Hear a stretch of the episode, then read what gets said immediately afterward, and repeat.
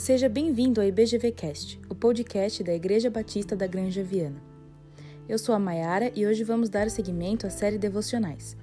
Vamos falar sobre a ação do Espírito Santo na vida dos cristãos a partir da leitura do capítulo 3 do livro de Atos.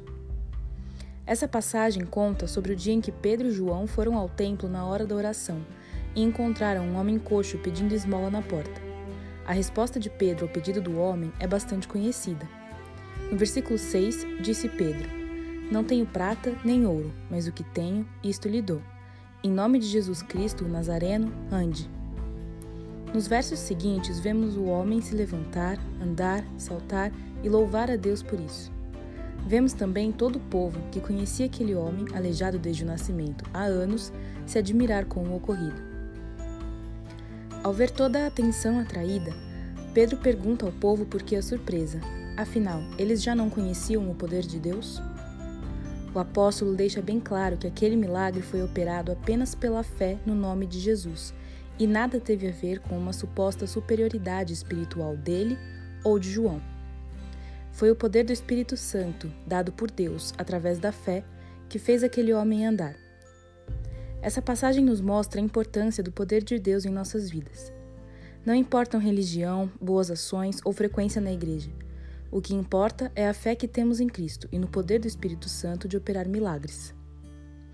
Ao fim de seu discurso, Pedro relembra a morte de Cristo e como o povo foi ignorante ao negá-lo perante seus líderes. Ele mais uma vez chama o povo ao arrependimento e pede que entreguem suas vidas ao nosso Salvador para que seus pecados sejam perdoados.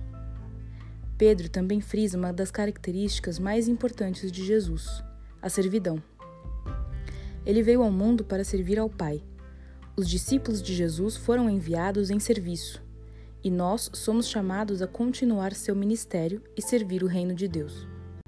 Esse capítulo nos mostra claramente como o Espírito Santo age na vida daquele que crê. Ele toma conta das nossas vidas quando somos chamados por Deus à conversão. Todos nós temos um dom dado pelo Espírito para servir o reino de Deus, assim como os apóstolos fizeram.